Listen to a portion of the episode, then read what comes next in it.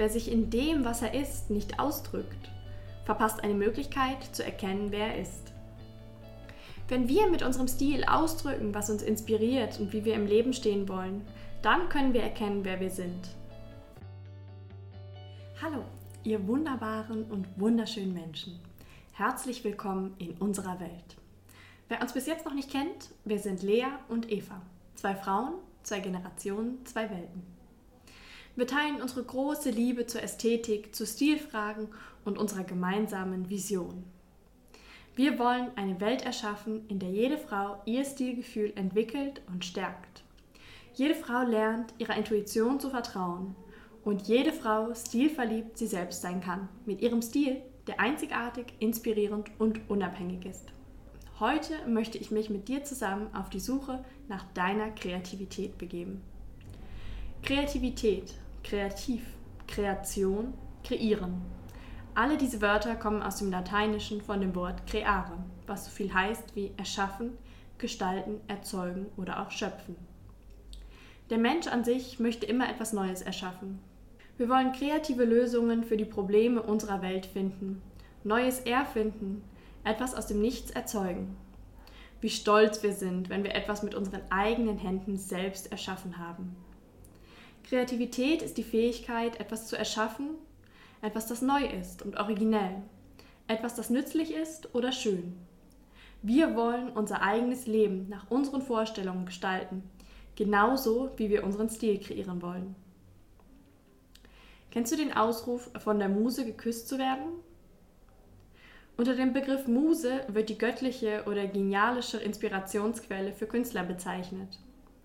Das geht auf die antike Vorstellung zurück, dass Ideen, also das Denken, sich nicht von sich selbst entwickeln kann, sondern von Göttern oder eben von den Musen von außen kommen und uns wie eine Art Eingebung zu unserer Kreativität bringen muss. Daher kommt auch der Begriff Musenkuss bzw. von der Muse geküsst zu werden. Ursprünglich gab es neun Musen in der antiken Mythologie, die Töchter des Vatergottes Zeus und der Göttin der Erinnerung waren. Die Musen wurden von Apoll, dem Gott der schönen Künste, dirigiert und ausgesandt. Heute bezeichnen wir oftmals die Menschen als Musen, die im direkten Umfeld eines Künstlers stehen und diesen zu inspirieren scheinen. Ob das Anna Risi, genannt Nana, für Anselm Feuerbach ist, Dora Maar für Picasso, die selbst erfolgreiche Künstlerin war, oder aber die zahllosen Musen von Karl Lagerfeld, zum Beispiel Baptiste Giabiconi, Ines de la Fressange oder Beth Dito. Diese inspirieren durch ihren Charakter, ihre Ausstrahlung, ihre menschliche Zuwendung oder auch durch eine erotische Beziehung. Weiblichen Kunstschaffenden blieb früher oftmals nur der Weg als Muse, um sich selbst als Künstlerin zu etablieren. Auch wenn immer wieder Männer als Musen bezeichnet werden, gibt es doch wenige Beispiele von Musen im Umfeld von Künstlerinnen. Sind Frauen also fähig, kreativ zu schaffen, ohne von der Muse geküsst zu werden? Hm, ja und nein. Die Vorstellung der Muse geht darauf zurück, dass wir von uns aus nicht in der Lage sein können, kreativ zu schaffen. Da uns die guten Ideen meistens in den Momenten kommen, wenn wir am wenigsten damit rechnen, erscheint uns das schöpferische Denken seit jeher als besonders geheimnisvoll. Es gibt zigtausende Kurse und Seminare, die uns Techniken für ein kreativeres Leben vermitteln wollen. Einige Unternehmen zahlen Unsummen, damit ihre Mitarbeiter durch diese Techniken kreativer denken. Woher die Ideen kommen, unsere Kreativität, etwas Besonderes zu erschaffen, damit haben sich schon die antiken Philosophen herumgeschlagen und so mit den Musen eine mögliche Erklärung gefunden. Erst vor kurzem hat jedoch die Hirnforschung aufgedeckt, welche Vorgänge für unsere Einfälle eigentlich verantwortlich sind. Archäologische Funde zeugen von den Anfängen des Werkzeuggebrauchs und der Kunst. Sie erzählen davon, wie der Mensch einmal zu seiner schöpferischen Intelligenz kam, wie er begonnen hat, sein eigenes Schicksal zu lenken und die Welt nach seinen eigenen Vorstellungen zu verändern. Jedes Aha-Erlebnis ist ein Grund zur Freude. Plötzlich löst sich der Knoten, das sprichwörtliche Licht geht uns auf und wir sind komplett begeistert. Mitunter fühlt man sich wie im Bann einer höheren Macht. Wer kennt das nicht, dass man nach einem grandiosen Einfall kurz den Blick zum Himmel richtet und leise Danke flüstert. Egal wie ungläubig man auch sein mag. Es ist also nicht erstaunlich, dass Menschen diese Art von Einfälle bis in die Neuzeit als göttliche Eingebung angesehen haben. Wir glauben oftmals, dass man, um bestimmte Einfälle zu haben, ein Genie sein muss oder durch eine Muse eine gottähnliche Eingebung gehabt haben muss. Nur bestimmte Menschen wie Albert Einstein, Picasso oder Steve Jobs sind solche Geistesblitze vorbehalten. Worin die Gabe, dem Talent der Intuition, der Musenkurs eigentlich besteht, sollte offen bleiben. Ein Geheimnis, in das nur die Genies eingeweiht sind. Das führt dazu, dass wir uns nicht für J.K. Rowling oder Isaac Newton halten. Es lässt uns Nicht-Genies daran zweifeln, dass wir aus uns selbst zu schöpferischem Denken fähig sein könnten. Doch die Vorstellung, Kreativität benötige ein spezielles Gehirn oder eben einen Musenkuss, ist ein Mythos. Es gibt weder einen Genieknochen, noch benötigt es nächtliche Begegnungen am Berg des Apoll. Inzwischen weiß die Forschung, dass Kreativität nicht aus einem besonderen Menschen heraus entsteht, sondern aus den elementaren Funktionen des Verstandes, über die jeder Mensch verfügt. Unser Gehirn trifft dauerhaft Prognosen, Annahmen auf Grundlage dessen, was wir bereits kennen und wissen. Erinnerungen an die Zukunft nennt der schwedische Neurowissenschaftler David Ingvar diese Vorstellungen von möglichen Welten, die aus unseren eigenen Köpfen geboren werden. Schöpferische Menschen wissen somit einfach nur, diese Kraft besser zu nutzen. Gleichzeitig gehört zum schöpferischen Element aber auch der Mut. Wir glauben viel zu oft nicht an unsere eigenen Ideen und Einfälle. In den letzten Jahren hat die Wissenschaft herausgefunden, dass kreatives Denken mit bestimmten Bewusstseinszuständen verbunden ist, bei denen unser Geist hin und her schwingt wie ein Pendel. Einer dieser Zustände ergibt sich, wenn die Wahrnehmung der Außenwelt heruntergedimmt ist, obwohl wir gleichzeitig hellwach sind.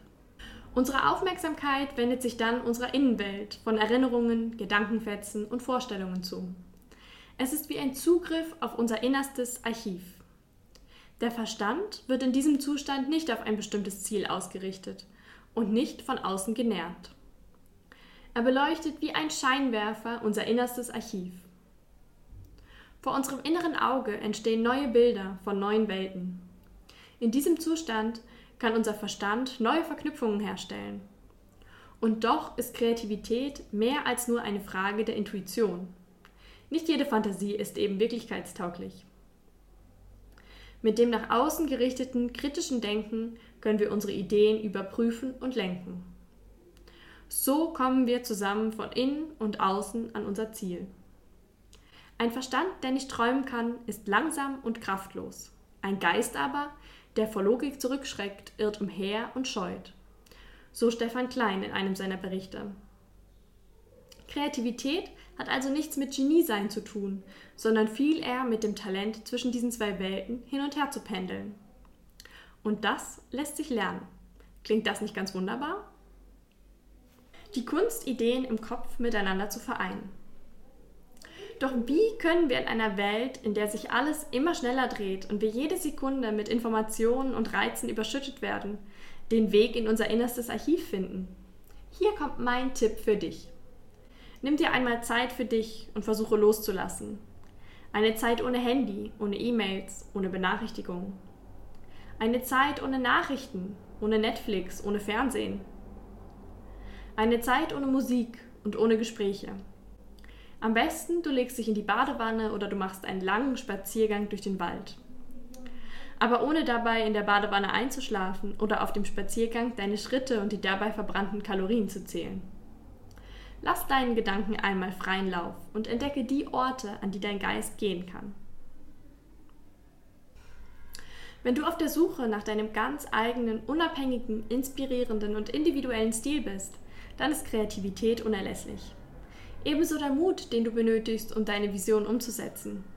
Dein Stil kommt aus deinem Inneren und kann nur ganz zum Ausdruck kommen, wenn du dich mit dir selbst auseinandersetzt. Der Schweizer Philosoph Peter Bieri hat gesagt, wer sich in dem, was er ist, nicht ausdrückt, verpasst eine Möglichkeit zu erkennen, wer er ist.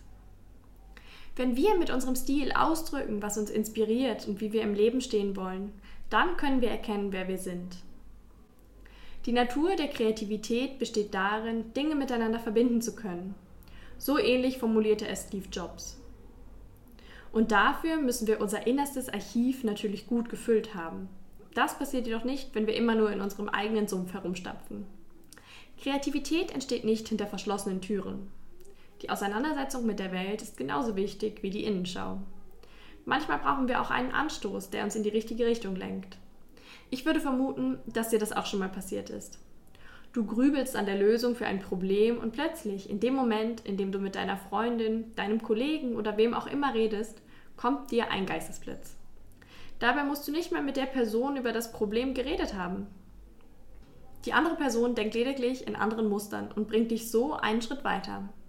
Auch Einstein hatte die zündende Idee zur Relativitätstheorie im Gespräch mit einem Freund. Kreativität entfaltet sich zwischen den Menschen. Keiner denkt nur für sich allein. Es geht eben um das Hin- und Herpendeln zwischen den zwei Ebenen. Zum einen die Beschäftigung mit uns selbst, mit unserem Inneren, mit unseren Gedanken und Erinnerungen.